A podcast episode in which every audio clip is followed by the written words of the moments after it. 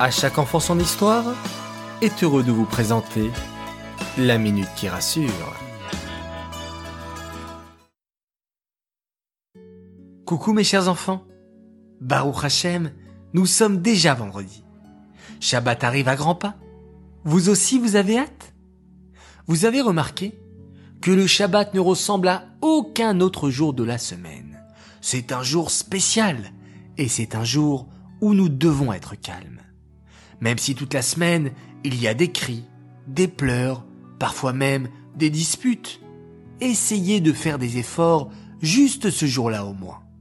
Respectez vos parents, soyez sympa avec vos frères et sœurs, et n'allumez surtout pas vos tablettes, téléphones ou ordinateurs. Profitez de ce jour merveilleux pour prier, étudier, lire, jouer en famille, écouter et parler.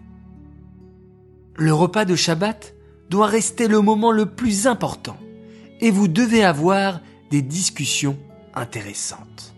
Posez des questions à vos parents.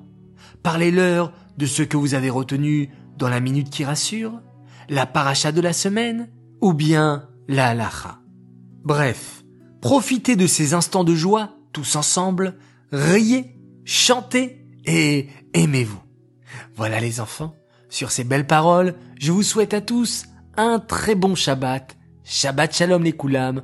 On se retrouve Bezrat Hashem dès dimanche matin pour la halakha du jour.